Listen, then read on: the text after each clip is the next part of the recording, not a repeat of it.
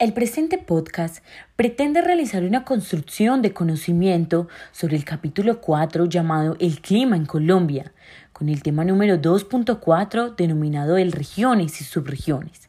Ahora bien, se pretende destacar la importancia de las características del clima en el país y cuáles podrían ser los determinantes que gestionan la diversidad de un clima tropical. Por lo tanto, en el siguiente audio se escucharán cuatro profesionales que explicarán el tema. Este ejercicio busca hacerse de manera ordenada y muy respetuosa frente al libro de Colombia Bosquejo de su geografía tropical. Muy buenos días para todos. Hoy nos encontramos en la Convención Anual Geográfica Colombiana en busca de comprender un poco más a fondo la realidad de este país, pero más que todo a la comprensión del mismo lugar o paisaje. Por lo tanto, tenemos cuatro participantes que no solo son grandes geógrafos estudiados del clima de este país tan grande y con tantas características magníficas. Así pues, la dinámica del día es realizar algunas preguntas y con base en ellas los y las participantes van a responder de manera ordenada. La primera pregunta será dirigida a la docente Esther. Ella nos tratará de definir, en base a su conocimiento, qué son las regiones y subregiones. Buenos días, gracias por la invitación a esta convención. Ahora, respondiendo la pregunta, por el término región se puede decir que es un sector de territorio con algunas características similares, como el clima, la topografía o la administración. Asimismo, cada región está dividida en subregiones con características como las anteriormente mencionadas, además de geográficas, históricas, culturales y sociales comunes. Los puntos cardinales son cuatro direcciones, este-oeste, norte y sur, que conforman un sistema de referencias para ubicarnos en la superficie terrestre. Mm, suelen ser elementos básicos para nombrar a las subregiones. Como información añadida, quiero agregar que en Colombia los valles interandinos son cuencas estructuradas entre cordilleras. Estas cuencas han sido llenadas por capas de ceniza y polvo volcánico de metros de grosor, lo que ha provocado una fertilidad en la tierra, agregando el lecho de la altura sobre el nivel del mar, que ha contribuido a formar un ambiente agradable y una de las tierras tropicales más productivas del mundo. La conformación montañosa derivada de la trifugación andina que se extiende a través de todo el país desde suroeste hasta noroeste abarcando el territorio montañoso con sus valles interandinos y diferentes alturas representa hasta el presente el área más valiosa de todo el país.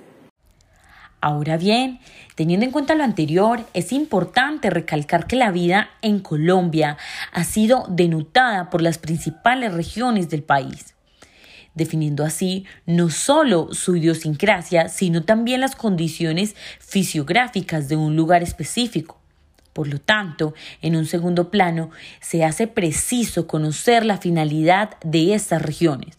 Por lo cual, en la segunda pregunta, la cual será dirigida al docente Juan David, nos entrará a definir en base a su conocimiento del sistema orográfico andino, que ocasiona notables modificaciones del clima, cuáles son las tres grandes regiones fisiográficas.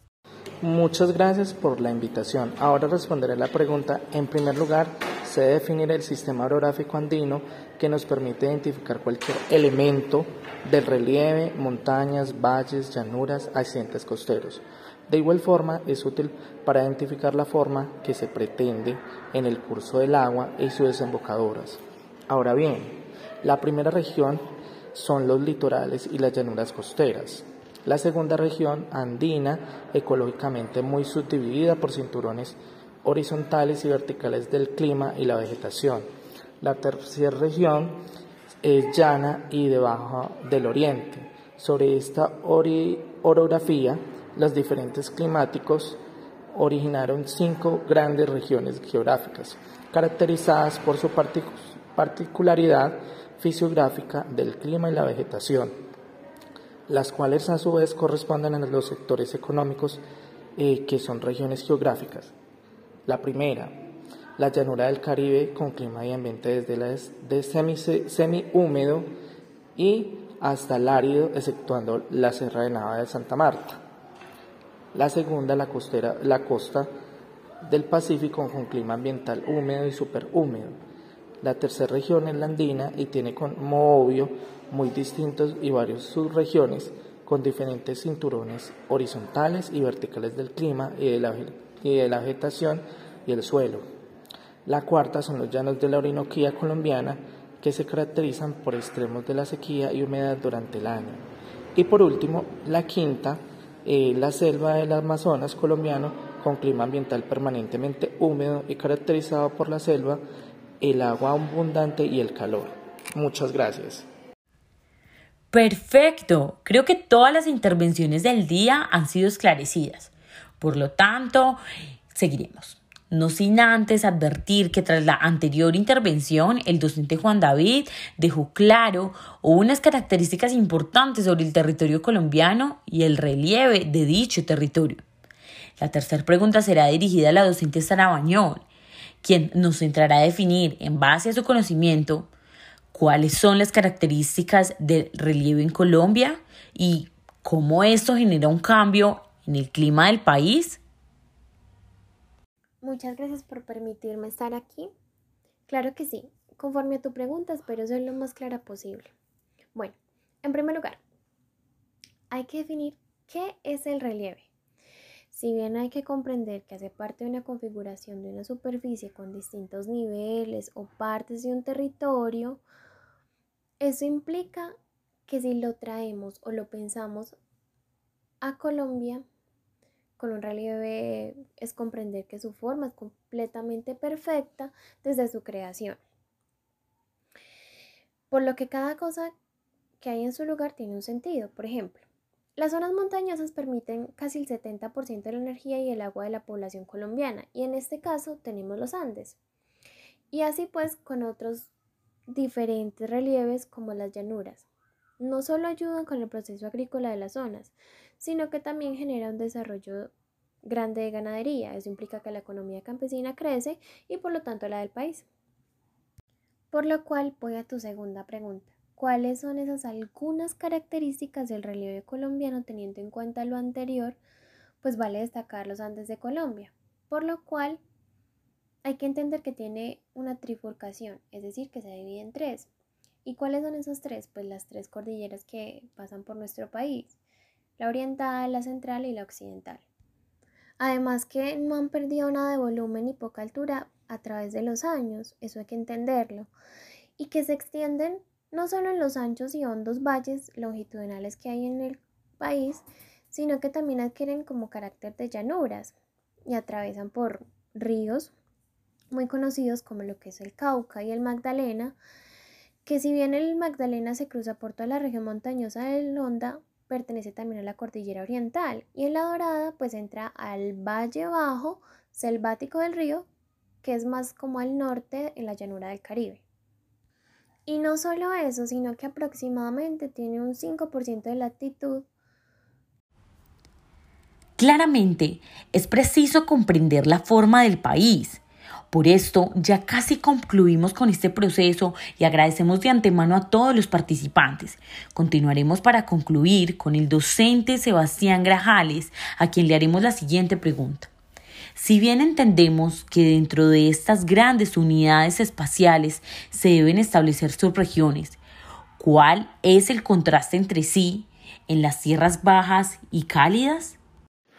Buenos días, muchas gracias por la invitación. Claro que sí, estas zonas son bien diferenciadas. Entre ellas podemos mencionar las regiones de alta pluviosidad y temperatura con clima altamente bochornoso, como son la costa central del Pacífico, los bosques de vertiente con alta pluviosidad durante todo el año, como secas de las estribaciones de los bordes exteriores de las cordilleras, llanuras periódicamente secas como los llanos orientales, regiones de clima seco, semiárido y árido, con fuertes vientos, escasas precipitaciones atmosféricas y temperaturas elevadas, como en la península de la Guajira, la costa del Mar Caribe y algunas regiones de los departamentos de Huila y del Tolima.